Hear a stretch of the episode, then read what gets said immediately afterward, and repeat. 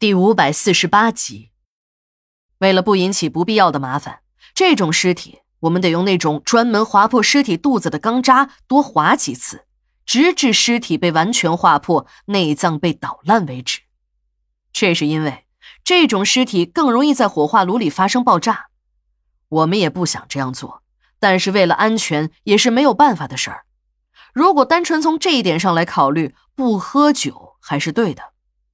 当然，也有人猜测说，不让死刑犯喝酒是和医院的器官再利用有关系。在酒精的作用下，会让有些器官加速失去活性，这失去了活性，便也失去了利用价值。小林为小青提供的就是一份非常全面的菜单，但小青选了很长的时间，也没有找到合自己心意的，这让小娜这个参谋长也有些失望了。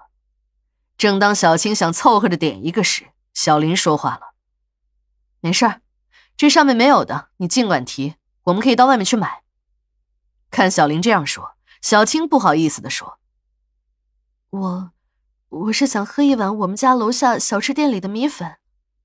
要是嫌麻烦的话，那就不用了。反正我一个将死之人，吃什么都一样的。”看得出来，小青是一个很会体贴人的女人。自己都到了这个地步，还在为别人考虑，这还真的是应了那句话：“男怕入错行，女怕嫁错郎。”男人入错行可以随时重新开始，女人嫁错了人虽然也可以离婚，但并不是每一个女人的人生路都能重新开始的。即便是能重新开始，情况也会大打折扣。看来，男人和女人真的是不一样。嫁错郎也远比入错行的风险要大得多了。我也不知不觉的加入了几个人的谈话。虽然再有几个小时，小青即将被带上刑场执行枪决，可这个女人并没有太多的紧张，连说话都很自如，思路也很清楚。想到这样一个年轻的生命即将逝去，我真的是很无奈。我以前呢？特别痛恨电视里宣传的那些民愤极大的死刑犯，一提到他们，我这牙根儿都恨得直痒痒。我也这样想，这样的人都得一枪毙了，那才解恨呢。但等我真的近距离接触了他们，这才知道，每个死刑犯的背后都有着一串串心酸的故事。他们也不是天生的残忍成性，也都是各有各的无奈的。我这样说。不是要可怜这些人，而是想，如果这个社会再多一些犯罪预防，而不是事后的严惩，这样的话，也许能减少很多的这种无奈。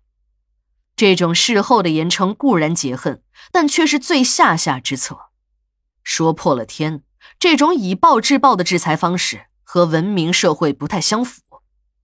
很多年了。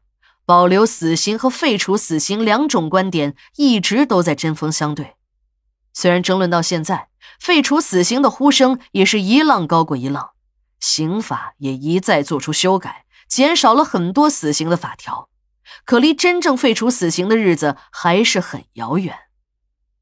说着说着，小青看了一下墙上的石英钟后，若有所思的对我说：“我可不可以求你一件事儿？”我死了之后，你来烧我可以吗？小青的声音很低，话音中也带着一些恳求。小青这个突然的问题让我很意外，我并没有向他说明我的身份，他怎么知道我是殡仪馆的呢？